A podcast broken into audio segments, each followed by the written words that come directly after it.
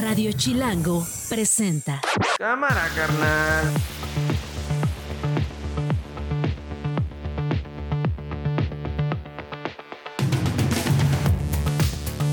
Hoy es lunes, lunes 11 de septiembre del 2023. Yo soy Nacho Lozano, estoy muy contento, estoy muy feliz, estoy muy orgulloso de formar parte de Radio Chilango. Hoy estamos estrenando set para quienes nos están siguiendo en las redes sociales. Benditas redes Benditas sociales. redes sociales. Gracias por acompañarnos, gracias por conectarse. Ya les iremos platicando de este nuevo set. Y les recuerdo a quienes nos están escuchando en vivo en el 105.3. Nos pueden escuchar todos los días a cualquier hora del día. Porque nosotros vamos a subir los clips de Esto No es un Noticiero. Porque nosotros vamos a volver todo el contenido de este programa de radio podcast. Para que ustedes los escuchen mientras están haciendo lo que se les pega su reverenda. Hoy estamos muy contentos, hoy estamos muy orgullosos, como lo estamos desde el primer día, pero hoy particularmente porque estamos estrenando casa, estamos estrenando set y esto no es un noticiero. Así suena el mediodía. el fortalecimiento de la organización de nuestro movimiento, que como sabemos se hace desde abajo, casa por casa. Ser jefe de la policía de la Ciudad de México no permite agendas paralelas. Por esta razón he tomado la decisión de separarme del cargo de secretario de Seguridad Ciudadana para colaborar con la doctora Claudia Sheinbaum Pardo. si la boleta eh, la llenó o el, encue- el encuestado fue un joven de la Sierra de Guerrero, valía distinto a una mujer empresaria de las lomas. que me investiguen si tengo propiedades, si me si investigan a mi familia, no van a encontrar nada. Yo no tengo nada que perder y todo que ganar es la Ciudad de México. Debemos de participar en el combate al consumo del fentanilo en Estados Unidos. No hay ayuda para nosotros, nuestras casas han sido agrietadas, otras destruidas como la casa de mi hija que fue arrasada. Estamos en un estado caótico. Hasta el momento no hay reporte de personas mexicanas afectadas, pero desde acá mandamos nuestra solidaridad con eh, el pueblo de Marruecos. Esto no es un noticiero. Con Nacho Lozano. Rodrigo Galván de las Heras es director de De las Heras de Motecnia y como cada lunes está con nosotros, mi carnal, ¿cómo ves la casa con la que te estamos recibiendo y te vamos a recibir todos los lunes, carnal? Oye, está increíble, pero además no sé si sirva, pero de que huela nuevo, huele no, nuevo. ¿cómo que no sé No, si no sirva? sirva, hay que ver, hay ¿Te que ver. escuchas o no te escuchas? Te van a, ver. van a venir a, agarrarte a zapes, Oye. Orlando, porque se escucha perfecto, sirve Y- perfecto. Y paga chelas, Nacho, ¿no? Ah, ahí te va, Sí, ahí te va. sí. Me, pone- me ponen, me ponen para quienes nos estén escuchando. Oye, estamos estrenando eh, set. Nacho paga los refrescos. Los refrescos. Y Rodrigo y yo, Sí, refrescos. No mames.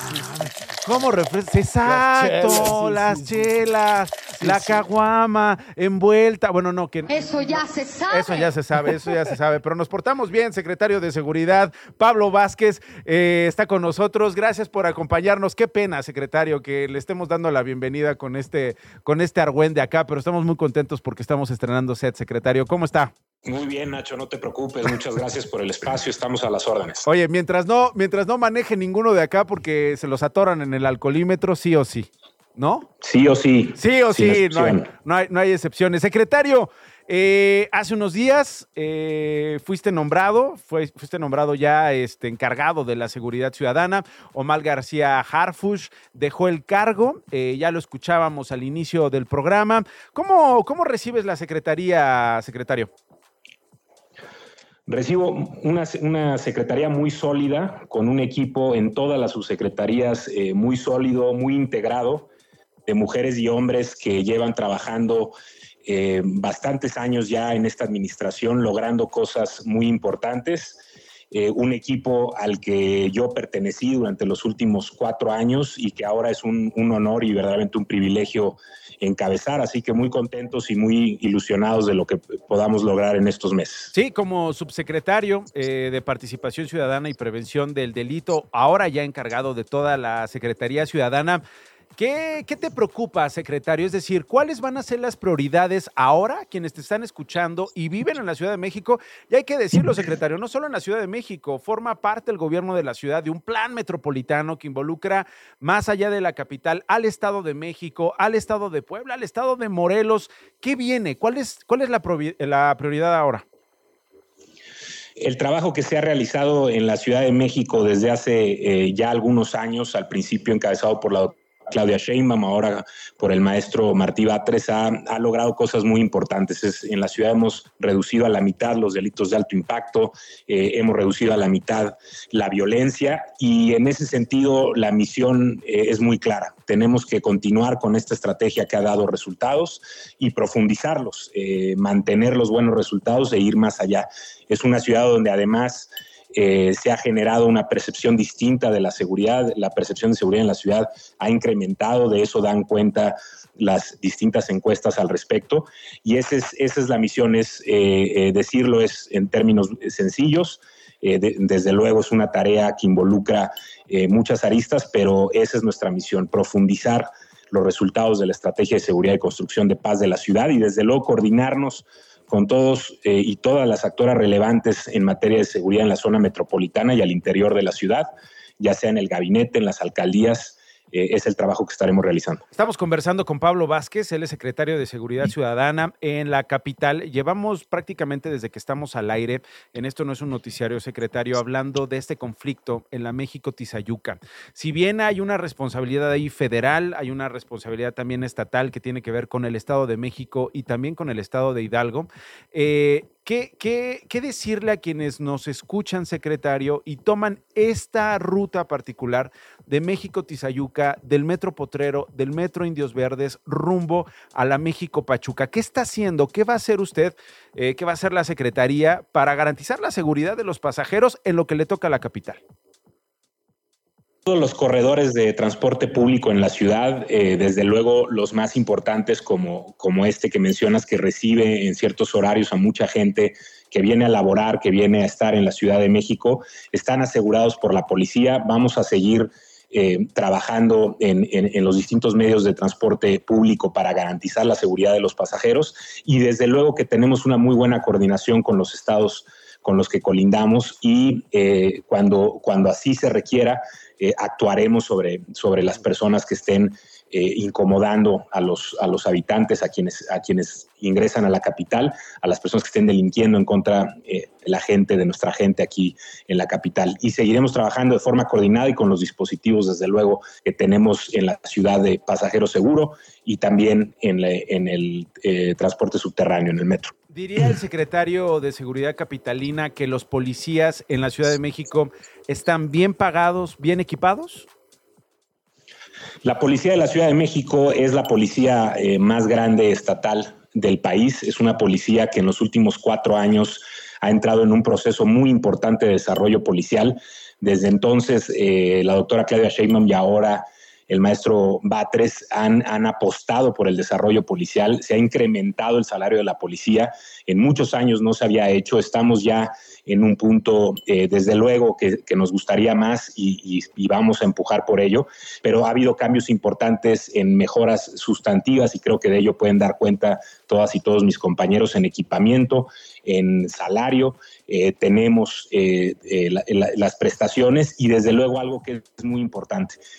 ha habido toda una, una reforma en la capacitación, en la formación, porque queremos que nuestros policías den cauce a su vocación de manera efectiva estén contentos dentro de la institución y eso desde luego es una de las cosas a las que le seguiremos dando toda la prioridad. Estábamos hablando al principio un poco en broma, un, un poco en serio del alcoholímetro, ¿no? Eh, creo, que, creo que este, el alcoholímetro, no sé qué piensa secretario, es uno de esos operativos que dan mucha confianza a la ciudadanía y sí temor a no respetar a la autoridad.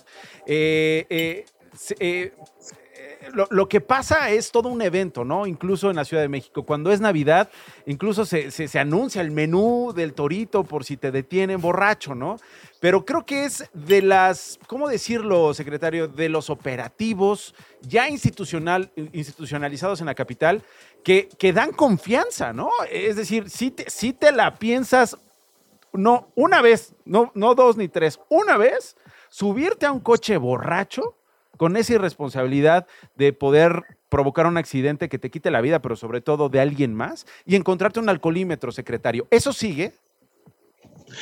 Tuve el orgullo eh, durante los últimos cuatro años de encabezar al equipo que es responsable del alcoholímetro. El alcoholímetro es un operativo, el programa Conduce sin Alcohol, que está adscrito a la Subsecretaría de Participación Ciudadana y sigue y sigue de manera, de manera muy efectiva. Tal como mencionas, es un programa eh, que nosotros eh, heredamos, como muchos antes de nosotros, que, en su creación fue muy exitoso, lo sigue siendo, la gente confía en el alcoholímetro, lo tenemos medido, hay prácticamente una opinión unánime acerca de los beneficios del alcoholímetro entre la gente y desde luego se distingue por algo, por algo importante, su, su incortibilidad y como bien mencionas, creo que la, lo que más da cuenta de la efectividad de este programa, que es uno de los programas insignias de nuestra policía es que es un programa que incluso logró modificar las rutinas y comportamientos de las personas. Totalmente. Y eso es, inspiramos con todo lo que hacemos aquí en la Secretaría. Totalmente. Y, y yo creo, secretario, no sé tú qué pienses, que es por el cero tolerancia.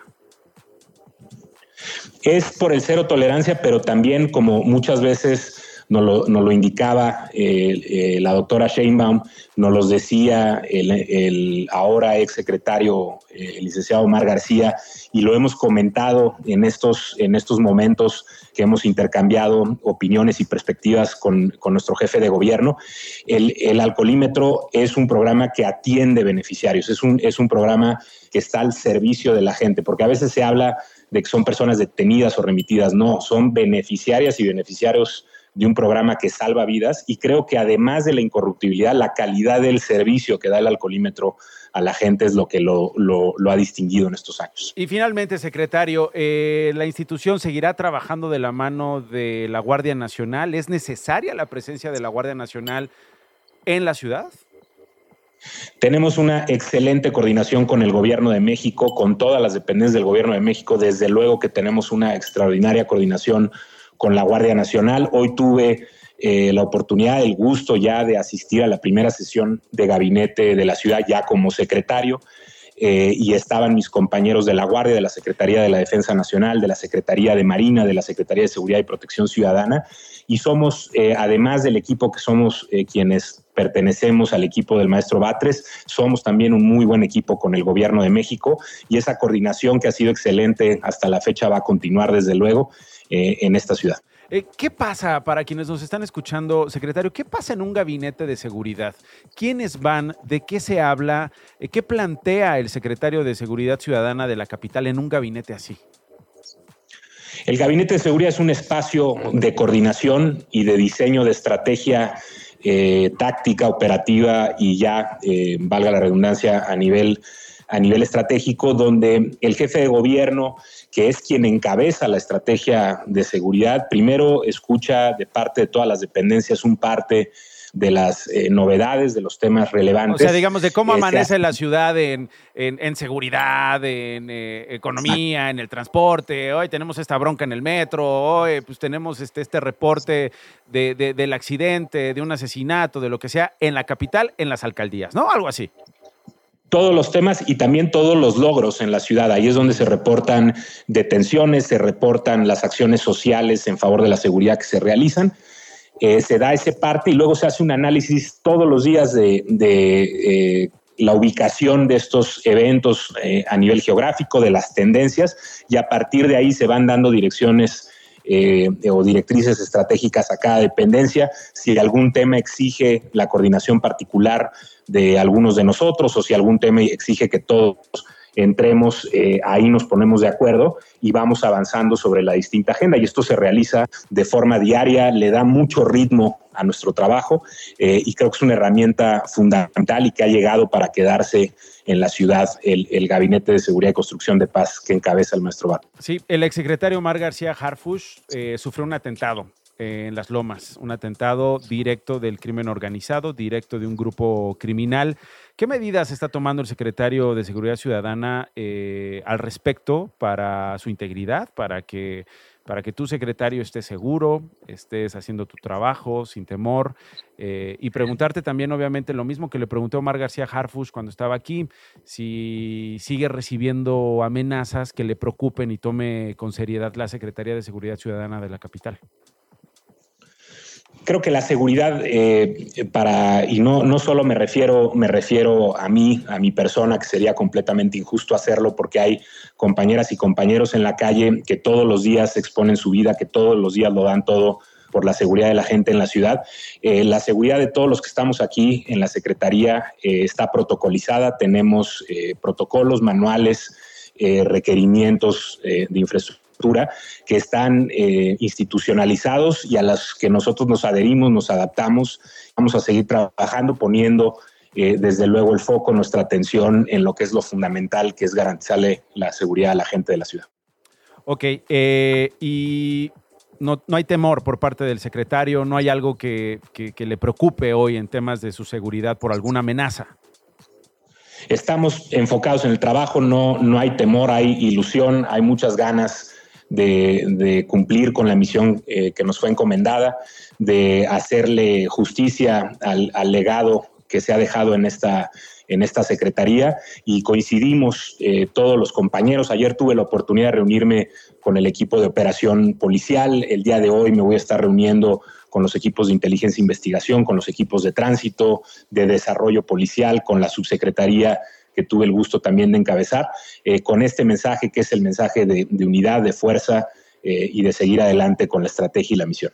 Muy bien. Bueno, pues que le vaya muy bien eh, al secretario de Seguridad Ciudadana, que te vaya muy bien, secretario Pablo Vázquez, mucha suerte, que todo salga bien, es un gran reto, vaya, digamos, tamaño de secretaría, ¿no? Ya, ya lo decía secretario, no es cualquiera, es la más importante, es básicamente como tener la secretaría de un país eh, de América Latina, así de sencillo y así de complicado el comentario y de complicada la misión. Así que que te vaya muy bien y eh, estamos en comunicación.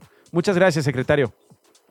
Muchas gracias, estimado Nacho, y estamos en comunicación y a las órdenes siempre. Muy bien, muchísimas gracias. Pablo Vázquez, secretario de Seguridad Ciudadana. Es que Omar García Harfuch, dice mi querido Rodrigo Galván, me voy, dejo la secretaría, no puede haber agendas paralelas, tengo que dejar yo la secretaría porque podría buscar la jefatura de gobierno o podríamos verlo eh, en el equipo de Claudia Sheinbaum si eh, eh, lo integra, digamos, a su equipo de campaña y eventualmente gana. Sí, eh, eh, da tranquilidad escuchar a este nuevo secretario porque la vara está alta. Es decir, eh, Omar García Harfuch dejó muy buenas impresiones, no solo la gente que está con el movimiento de la Cuarta Transformación y su gobierno, sino también en la gente que no está con ellos. ¿no? De hecho, ¿El atentado tuvo algo que ver con esa percepción? ¿Tú qué sabes de percepción y qué sabes de fenómenos de popularidad? ¿Pudo haber, pudo haber, pudo haber jugado un papel importante eso, ¿no? Lo que pasó y finalmente sobrevive, sigue en el, en, el, en el campo, digamos, sigue en la secretaría y baja ciertos delitos. Sí, la verdad es que a nosotros nos encantan las películas de los hermanos Almada de siempre, ¿no? De siempre. El Batman. El Batman y estas telenovelas y, y, y por supuesto que ayudó por lo menos a ponerlo en la vitrina, ¿no? Sin duda. Y segunda, también nos, nos cae bien la gente que no se raja. Y el secretario García Harfuch, evidentemente. Mandó el mensaje de no me voy a rajar, no me van a amedrentar, y aquí estoy. Pero lo que yo creo que es lo que lo tienen donde está son sus resultados. Por eso te digo, qué tranquilidad escuchar a este nuevo secretario que se escucha eh, eh, coherente, que sabe dónde está, que va a continuar con la línea de, lo que se viene haciendo y, la verdad es que nosotros queríamos, Omar, no te vayas, no espérate al ultimísimo. Este, pero, pero se fue por Sí, sí, sí, por temas políticos, por eh, temas políticos. No, he visto una sola encuesta donde esté en segundo o tercer lugar. No, no, no, no, no, lejos además, lejos además. O sea, sí lo ves como el candidato de Morena. Digo, falta mucho. Ya hoy vamos a hablar de Sandra Cuevas, está ahí Clara Brugada, Ricardo Monreal, ahí. Este, ah, ¿qué fue? No, no, o sea, sí. ¿A cuál de todos los nombres que vi, Sandra, Rodrigo? Sandra Cuevas, este, digo, con todo respeto, no. Estamos hablando cosas serias. Este, ¿Pero qué quieres decir con eso? No, Sandra Cuevas, por, por ejemplo, es la eh, alcaldesa peor evaluada de la Ciudad de México. No puedes aspirar a gobernarla, ¿no? Pero. ¿Y por qué? Por, por popularidad. O sea, a ver. ¿Pero por qué salió así de mal evaluada? No, la verdad es que no. Yo solo tengo medio la aprobación y seguramente será porque sus formas no caen bien entre sus. O sea, esto de salir a destruir los puestos, repintar el puesto de de tortas. Ella dice que no tiene cola que le pisen, ¿eh? ella dice, yo voy con quien me pongan. Es más, vamos a escucharla, la propia Sandra Cuevas, alcaldesa de Cuauhtémoc, que va a pedir, por cierto, licencia a su cargo para buscar la jefatura de gobierno de la ciudad. Que me investiguen si tengo propiedades, si me si investigan a mi familia, no van a encontrar nada. Yo no tengo nada que perder y todo que ganar es la Ciudad de México. No tengo nada que perder y todo que ganar. Es, desde ahí, o sea, no tengo nada que perder. Además, Por ella, Dios, ella ha dicho que, que- se ama a sí misma, que si ella se encontrara en su vida a una Sandra Cuevas, amaría, se casaría con esa Sandra Cuevas. Sí, sí, eh, para empezar, todo lo pone en primera persona. No estamos hablando de la Ciudad de México. Eso no gusta. No, bueno, a ver, no solo no gusta. Estamos hablando, de, no tengo nada que perder. No, señora. La ciudad sí tenemos mucho que perder. Yo sé que usted no. Ah. ¿Qué va a perder usted? ¿no? Eh, es distinto a lo que acabamos de escuchar, un secretario completamente coherente diciendo hay que continuar porque los resultados para la gente de la Ciudad de México han sido buenos. Entonces, o sea, pone por encima el cargo que lo personal. Aquí cuando dice la señora, no tengo nada que perder, pues nomás faltaba, ¿no? ¿Y eso qué representa para el frente? Porque es una alcaldesa del PRD, dice, quiero convencer al frente, quiero llevar mi propuesta al frente. No, el frente tiene, tiene candidatos muy fuertes, ¿no?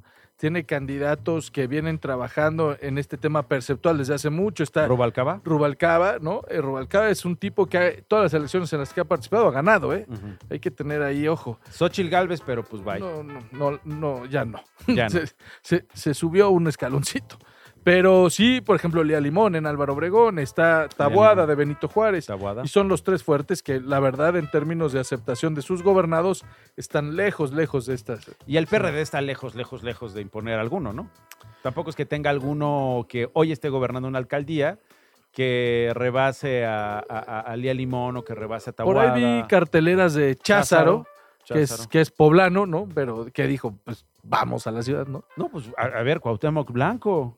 Cuauhtémoc Blanco, que es de Morena, Imagina. está hoy gobernando Morelos y dice quiero gobernar la Ciudad de México. ¿Qué habrá dicho? Explícame eso. Sí, a no, ver, bueno, explícame pues, eso, a por ver, favor. a ver, hay gente que... Explícame eso, porque además le preguntan, eh, oiga, este gobernador, ¿qué onda? El día en que, en que Claudia Sheinbaum, el día en que tú estabas, en- hermano, en el World Trade Center dándolo todo, Todo, ese ¿eh? día, todo, dándolo todo, ese día eh, Cuauhtémoc Blanco decía, no, yo quiero... Sí, no, mira, la verdad es que hay gente que tiene vocación de echar las cosas a perder y él quiere seguir.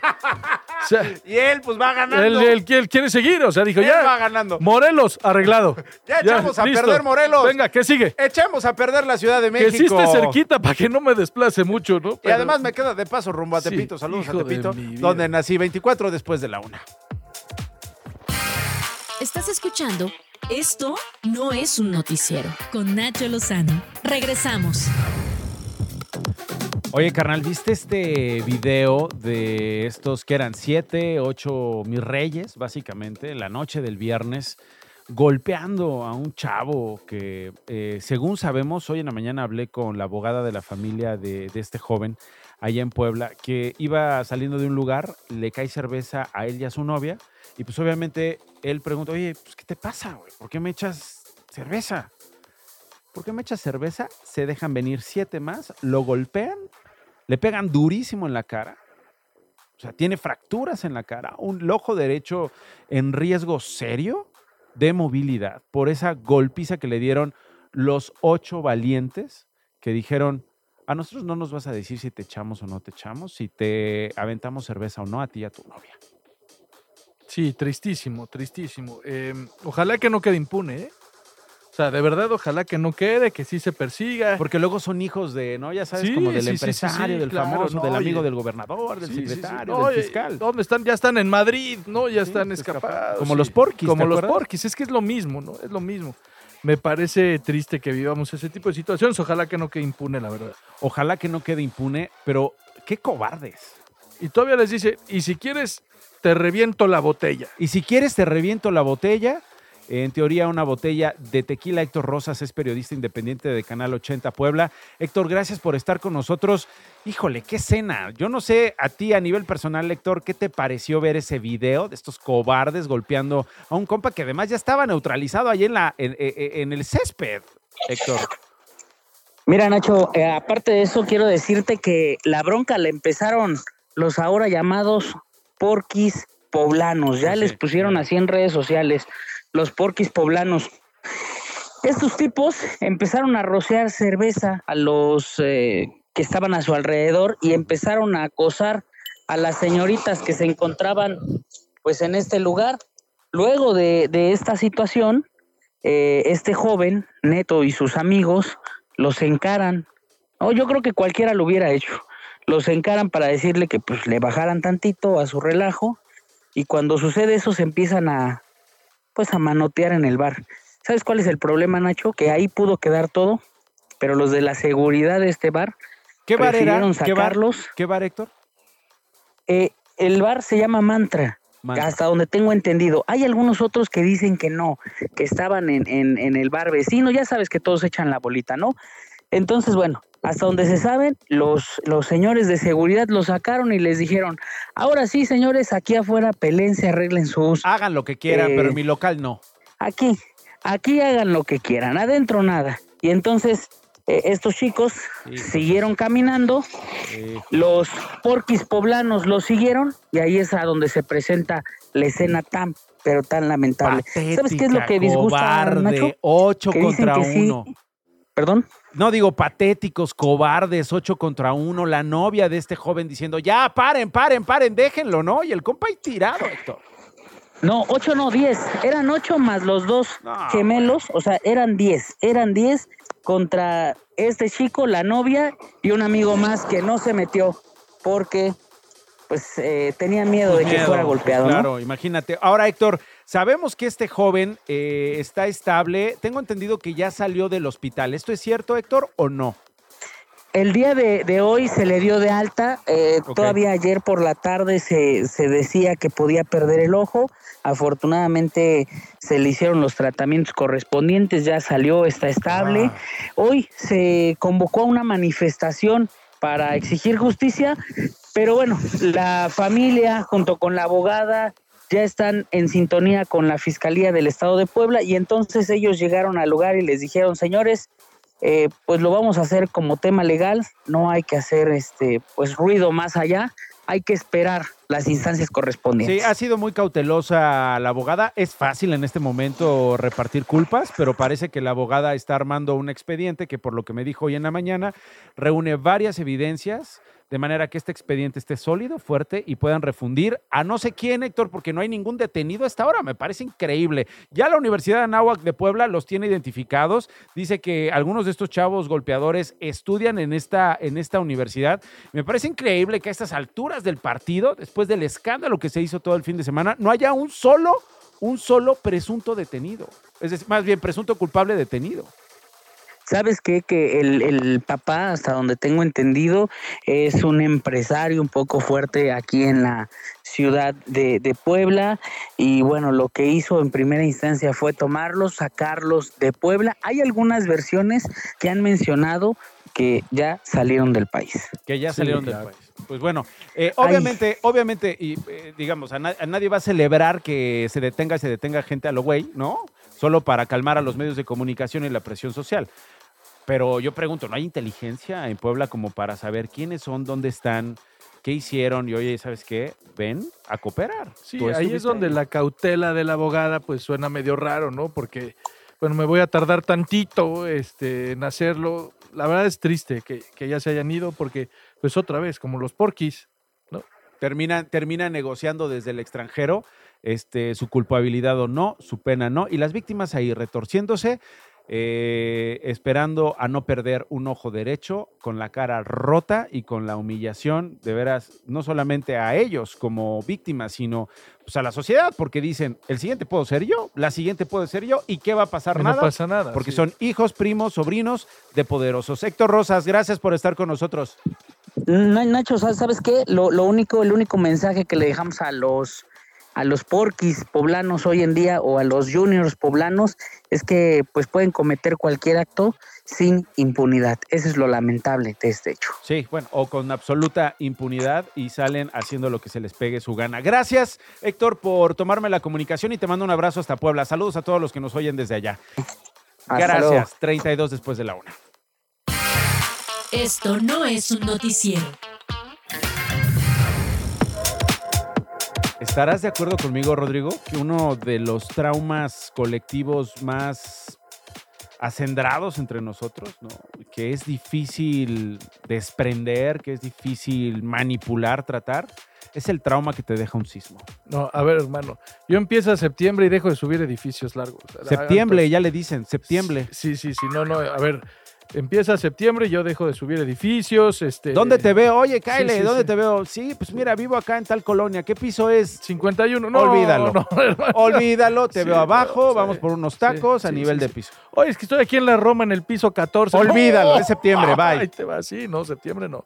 Qué dolor, ¿no? Porque además tenemos este trauma de el mismo 19 de septiembre de 1985 tiembla en el 2017. Dos veces. Dos veces.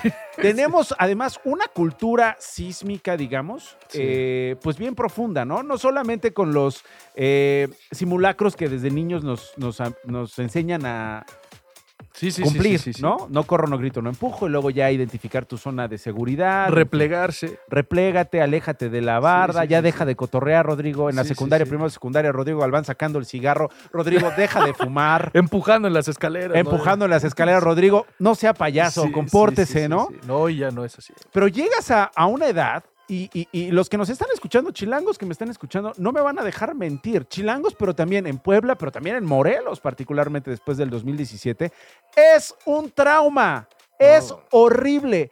Y despierta en nosotros, como, como capitalinos, como poblanos, en nosotros como morelenses, pues eh, una, un, un- un horizonte democrático donde todos somos iguales. Sí, ¿no? sí, es decir, no importa si tú eres rico, yo soy pobre, como en un simulacro, todos eh, ahí cooperamos, ¿no? Y más, si tú estás pasándola mal después de un terremoto, se te vino tu casa encima, estás buscando a tu familiar, te quedaste sin casa, te ayudo, no importa el apellido que tengas. Sí, yo creo que ese tema ya se convirtió en un tema cultural de los mexicanos. O sea, ya es una característica de la cultura mexicana la solidaridad post-sismos. Sí, sí, ¿no? sí, sí, güey. Es una O sea, cosa. Semanas tras semanas. Sí, Después sí, de lo del 2017, en muchos lugares el ejército mexicano en la Condesa no se, no, no, no, no se atrevía a meter, no por miedo, no porque no tuviera autoridad, porque dijeron, no, a ver, estos vecinos están tan bien organizados que no tengo nada que hacer aquí, me voy a un Vámonos. edificio a buscar Sí, sí, sí, sí. Donde- Sí, tenga que Y mandamos de aquí al mundo, ¿no? Mandan a los topos, estos famosos, los mandan a cualquier eh, lugar del mundo a ayudar, porque sí es una característica ya de los mexicanos. ¿eh? Por eso, yo no sé cómo les pasó, cómo les pasó a ustedes, a gente que nos está viendo en YouTube, cómo vivió el momento en el que abren el celular y ven videos del sismo de Marruecos. Sí. Abren el celular y ven a esta gente corriendo entre las calles de estas ciudades mientras se vienen abajo los edificios. Pero hermano, no se podían parar, Rodrigo. Sí, sí, sí. Los tiraba la sacudida. Cecilia Núñez es periodista mexicana. Tú estás en Marruecos. Eh, gracias por tomarme la comunicación, Cecilia. Eh, ¿Cómo viviste este sismo? ¿Cómo, ¿Cómo viviste este temblor allá en Marruecos? 6.8, más de 2.600 personas hasta el momento reportadas como fallecidas, otras 2.500 reportadas como heridas. Eh, ¿Cómo, ¿Cómo se vivió esto, Cecilia? Hola Nacho, me da mucho gusto saludarlos. Eh, sí, estoy en Marrakech. Em, lo, lo viví, la verdad, de lejos porque llegué a Marruecos y el mismo viernes en la mañana me fui hacia la zona del desierto de Mersuga, que está a unos kilómetros de Marrakech. Y eh, pues me tocó el temblor en medio del desierto, que es el mejor lugar en el que te puede tocar una desgracia como estas, porque no hay nada a tu alrededor. Así es que eh, yo personalmente lo viví pues muy dulce porque estaba lejos de, de la ciudad y, muy lejos de, de las montañas del Atlas, donde fue localizado. El epicentro del sismo del viernes 8 de septiembre fue en la aldea de Iguil, que está localizada a 63 kilómetros al suroeste de Marrakech, en la provincia de Al-Haus. Yo me encuentro en este momento en Marrakech. eh, viajé el. ¿Cómo ayer encontraste, cómo encontraste nueve- Marrakech? ¿Cómo encontraste. Marrakech? ¿Cómo, ¿Cómo sientes Marrakech? ¿Cómo está la gente? ¿Cómo están las calles? ¿Qué percibes en las calles de Marrakech?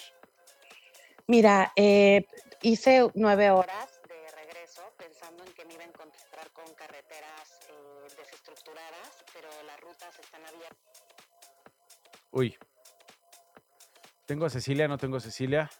Ahí está Cecilia, ¿me escuchas? Cuando regresé a la ciudad, sí, ¿me escuchan ustedes? Sí, ahora sí, te, eh, te- te- te estaba preguntando, ¿cómo encontraste Marrakech, Cecilia? Pues te estaba contando que después de nueve horas de camino, desde el desierto hasta acá, me encontré con una ciudad eh, donde los edificios y las instituciones públicas y algunos hoteles en el sur de Marruecos tienen sus banderas desde este domingo a media asta para guardar el duelo de estos tres días decretado tras el terremoto que, que sacudió la noche del viernes. Las calles de Marrakech todavía se ven en personas que siguen durmiendo a la intemperie por miedo a las réplicas y sobre todo la zona afectada es la zona de, de la Medina. Em, pues yo soy mexicana y en el 2017 estuve en el temblor de México y de verdad veo una ciudad muy distinta a, lo que vi allá.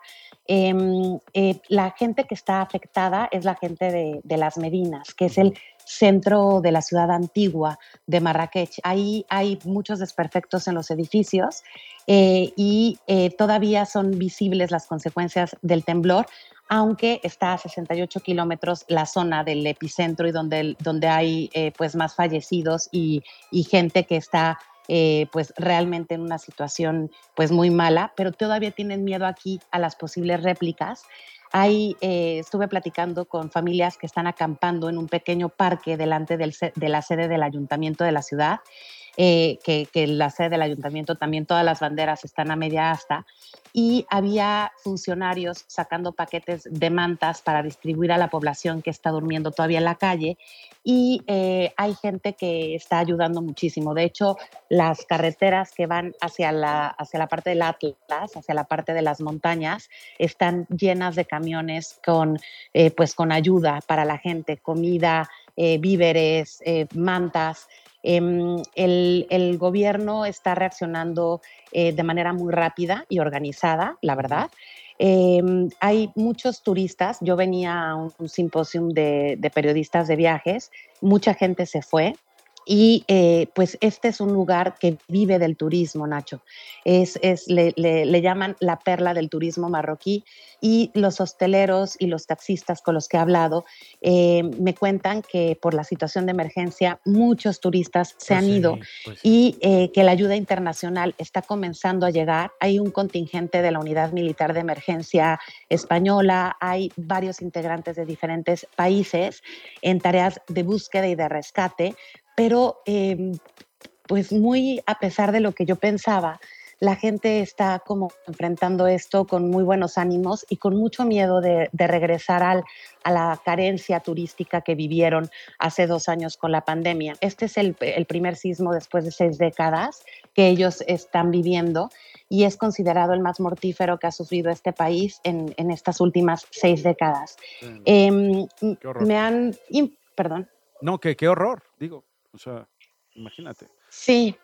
Eh, de todas maneras, eh, todos los comercios están abiertos. Hoy fui a hacer un recorrido eh, turístico en Sidecar, que es estas motocicletas dobles que tienen un carrito al lado, por toda la zona de la Medina y vi todos los comercios abiertos, la gente vendiendo, pues em, la gente muy activa, tratando de, pues, de seguir activa y, que, y que la economía no los pues acabe de, derrumbar, ¿no? Sí, vamos a ver, las próximas horas eh, son vitales para rescatar cuerpos eh, y sobre todo a rescatar eh, sobrevivientes, son vitales, por supuesto, también las ayudas internacionales para estas familias que como tú decías, básicamente lo perdieron todo en cuestión de segundos, muchos perdieron a sus familiares, estamos hablando de verdad de miles de familias tocadas en buena parte de este territorio por este sismo y además las réplicas que vinieron después el fin de semana. Cecilia, gracias por tomarme la comunicación.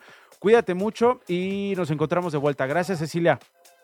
Muchas gracias a ustedes. Un abrazo, que estén bien. Igualmente, 41 minutos después de la una de la tarde. No, pues está cabrón, la verdad. no, qué, qué terrible. ¿Ves las imágenes? Estoy viendo ahorita las imágenes. Es es de veras de, miedo ¿eh? lo que ocurrió ahí. Es de miedo, pero bueno, ahí está. Eh, veremos también qué hace el gobierno mexicano, si va a enviar topos, si, va, si va a enviar algo, algo así. Oye, eh, 42 después de la una, quiero regresar rápido al tema, al tema de Morena. Eh, quiero regresar rápido al tema de Citlali Hernández. Le dio una entrevista, Rodrigo, a mi colega Julio Hernández, eh, el astillero, y se aventó una declaración bastante polémica que ha causado este, mucho revuelo y que tiene a muchos medio molestos, yo no sé si a los, hebra- a los, a los marcelistas, digamos, con argumentos para, para continuar eh, la narrativa que declararon desde la semana pasada. Básicamente, la secretaria general de Morena detalló el conteo que se realizó este, eh, aquel día en que... Que no es conteo. Pues ella dice, conteo que se realizó en un proceso para equilibrar las eh, votaciones. El voto en la sierra vale diferente al de una empresaria. Parte de las declaraciones. Lo- Tengo el byte completo de, de Citlali Hernández, la secretaria general de Morena, y regresamos contigo para que me digas. Sí, sí, sí. si la boleta eh, la llenó el, el encuestado fue un joven de la Sierra de Guerrero, valía distinto a una mujer empresaria de las lomas. Era una base muy sencilla. Si ganó A, B o C, vaciar lo que se marcó en la boleta a una base de datos. Ahí habíamos decidido que nadie estuviera observando. Primera cosa que también me llamó la atención, que nadie, ningún representante de los aspirantes estuviera observando, fundamentalmente porque no era una elección. No era quien ganara más números de boletas marcadas, marcadas era el que ganaba la encuesta, no. Lo que nos explicaban las encuestadoras aquí presente es que todavía falta la ponderación, que hubo más de 930 ponderadores. Sí, eh, lo entendió bien. Pamplinas, No, no, Rodrigo. lo, lo- lo- lo entendió bien, lo explicó mal. Mira. Lo eh, entendió bien, lo explico mal. Sí, es la ¿Qué verdad. entendió? Es, es la verdad. Mira, ¿qué es lo que pasa? Que se confundió esto con una elección. Te tiro una urna y entonces ya tengo menos votos porque esa urna favorecía a Claudia y no a Marcelo. No funciona. Si esto es una encuesta, no es una elección. Tú tiras una boleta y tienes unos ponderadores que le dan peso al resto, ¿ok? Eh, eh, eso es lo que ella quiso decir. Lo que quiso decir es que las urnas llenas de cuestionarios no se contaban uno por uno y lo que contabas valía. No es así. Lo que ella dice que una empresaria vale eh, distinto a lo de a ver, eso lo que- voy a explicar. Eh, eh, eh, esta Me encuesta encanta porque tenemos aquí al Rubén Aguilar de Citlali Hernández. Sí, Lo que la encuesta- secretaria general quiso Sí, decir. Esta encuesta, eh, como cualquier otra, pondera por distintos grupos. ¿Qué quiere decir pondera por distintos grupos? Quiere decir que a los que tú encuestes se tienen que parecer a lo que es el universo en realidad. Voy a poner un ejemplo muy burdo. Si tú tienes 100, este, eh, eh, quieres es hacer una encuesta para el peso promedio y tienes 100 personas arriba de 200 kilos y 100 personas abajo de 50 kilos, tú vas a encuestar a 20 y tienes que tener las mismas proporciones. Si te falta alguien, lo ponderas, quiere decir que le das otro peso para que las proporciones sean igual. Igual pasa acá. No es que cada voto valga uno en el cuestionario. No vale así. Se pondera, si tú tienes una edad, Se pondera si viene de la sierra o, si, vi- o si es empresaria. Se- Eso es lo que se no, pondera. Se pondera más si es, aquí en esta encuesta en específico es de qué circunscripción eres, vale más o vale menos, de qué lista nominal, qué tipo de sección ¿Y vives. por qué vale más o vale menos? Porque se tiene que parecer al- al- al- a la mayoría. Te pongo un ejemplo, en la Ciudad de México hay tres secciones rurales, nada más. Pero como la muestra tiene que estar ponderada entre rural y urbano, esas tres secciones valen muchísimo. Se ponderan esas tres secciones. El que te conteste en esa sección no vale lo mismo que lo que te conteste en una sección urbana.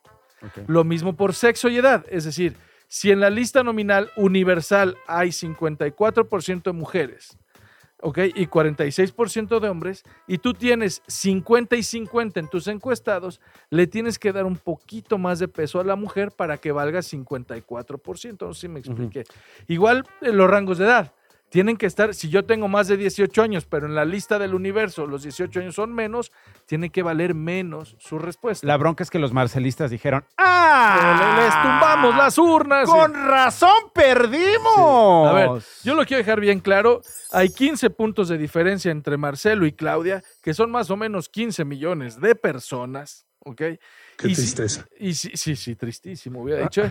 No lo entendió, pero si quisieran este, rehacer este eh, proceso por donde le busquen, no hay manera que en un proceso demoscópico Marcelo Ebrard alcance a Claudia Sheinbaum. Emanuel Reyes, diputado él, dice, secretaria, lo que está diciendo es que el que sacó más boletas marcadas depositadas en la urna no fue el ganador, es muy grave. No por algo Ebrard pidió la reposición del proceso. No, en este ya lo explicaste técnicamente. ¿No es para ya lo rasgarse las explicaste. vestiduras? Pero tampoco es mucha la diferencia. Yo creo que sí es para rasgarse las vestiduras. Déjenme decirles ¿o que no? en, en- sí, sí es. En este caso, en específico, la hecho, si tú hubieras contado boleta por boleta y luego ponderado como lo hicimos nosotros, los dos resultados no hay menos de 0.05 entre una diferencia y la otra. O sea, aquí incluso contando las boletas te hubiera dado el mismo resultado.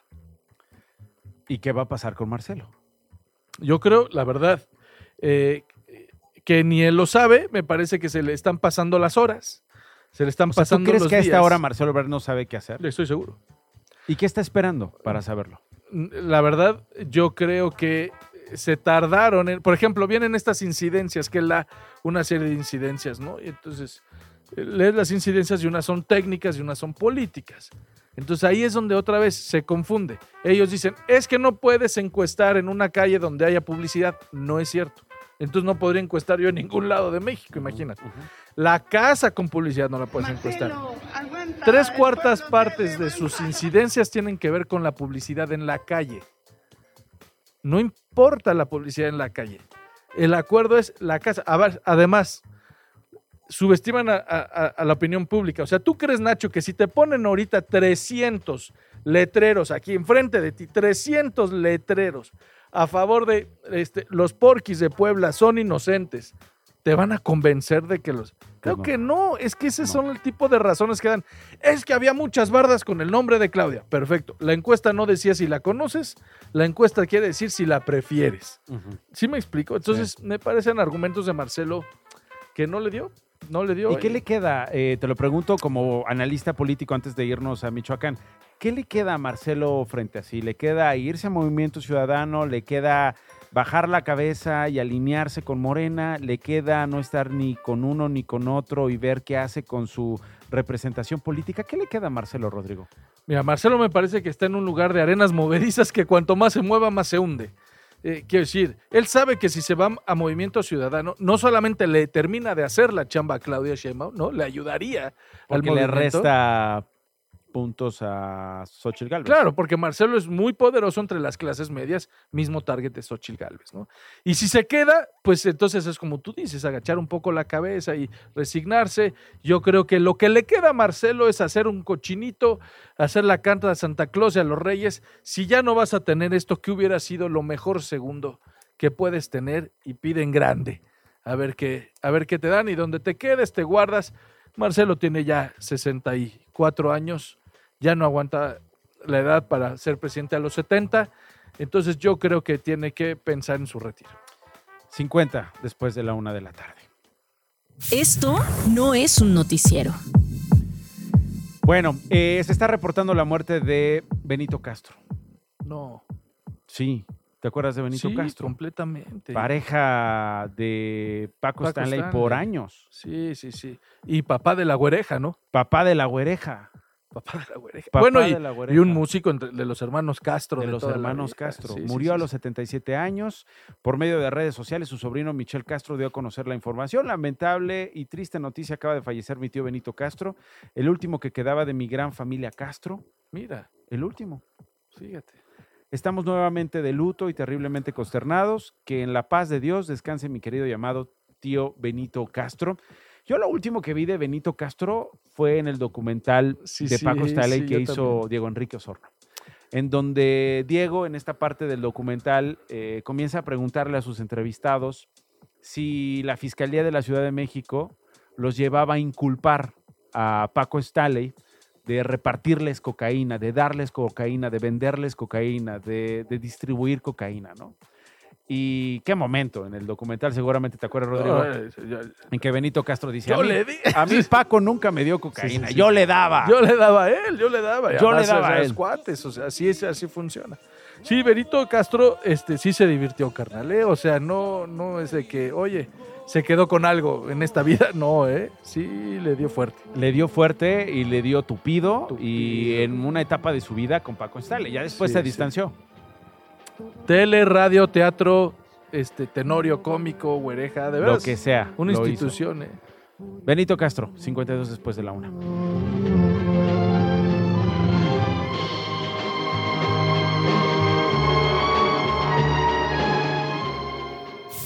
Radio Chilango. Antes de irnos, Miguel García Tinoco, reportero de Grupo Imagen en Michoacán. ¿Qué escena esta, la del fin de semana, Miguel, de un dron echando un explosivo donde estaba eh, Lupe, Guadalupe eh, Mora, hermano de Hipólito Mora, asesinado hace algunas semanas, Miguel? ¿Qué tal? ¿Cómo te va, Nacho? Buenas tardes, buenas tardes también para la audiencia. Sí, eh, ah, se viven momentos de tensión muy serios ahí en la comunidad de La Ruana, a eh, algunos dos meses de que haya sido asesinado Hipólito Mora. Hoy fue atacado, ayer más bien dicho, fue atacado su hermano, que también formó parte de las autodefensas de forma muy activa al lado de Hipólito Mora. Y bueno, él ya está en Morelia, viene a denunciar eh, el atentado contra su vida, logró salir de, de la Ruana. Hay quienes piensan, las propias autoridades están investigando si quienes llevaron a la, a la plaza a, Hipo- a Lupillo Mora justamente fue para que atentaran en contra de él. Ya hay un operativo muy importante en aquella región de la Tierra Caliente Michoacana. Acaban de detener a tres individuos armados, son parte de este grupo delictivo conocido como los Viagras y los están investigando incluso si ellos participaron. Se hablaba de que el pueblo se estaba levantando en armas, fueron por Lupe Mora para que les dirigiera un mensaje, eh, tocaron las campanas sin autorización del párroco. Hay cosas que la autoridad está investi- investigando que parecen un poco raras. Parece ser que los grupos delictivos son los que están queriendo levantarse nuevamente Mm. en armas y, y es, eso prendió los focos de la autoridad. Bueno, déjame llamarte mañana, Miguel, a ver qué más información podemos recabar al respecto para tener una idea más clara. Estamos a horas después de este atentado. Es la información que se dice que ha compartido la Fiscalía de ese estado, que hoy está ofreciendo recompensas por los líderes de los grupos delictivos locales. Miguel, gracias. Te mando un abrazo. Igualmente, Nacho, soy pendiente.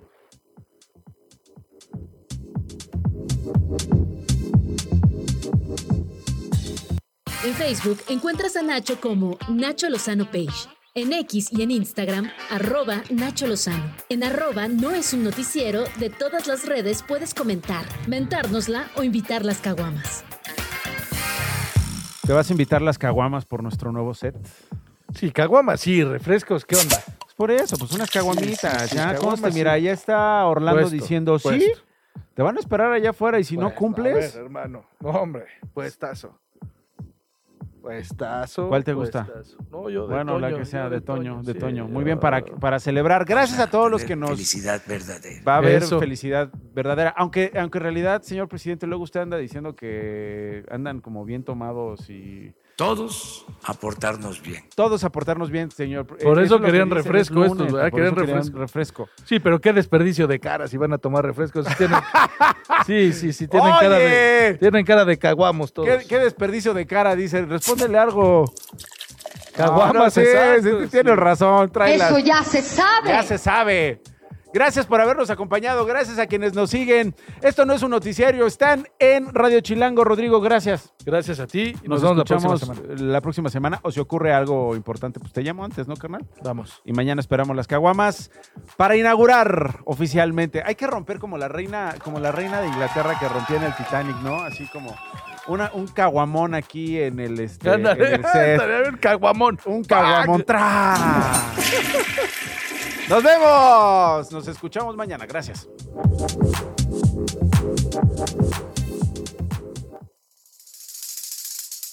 Nos vemos. Esto no fue un noticiero con Nacho Lozano. Radio Chilango, la radio que... Viene, viene, ¿eh?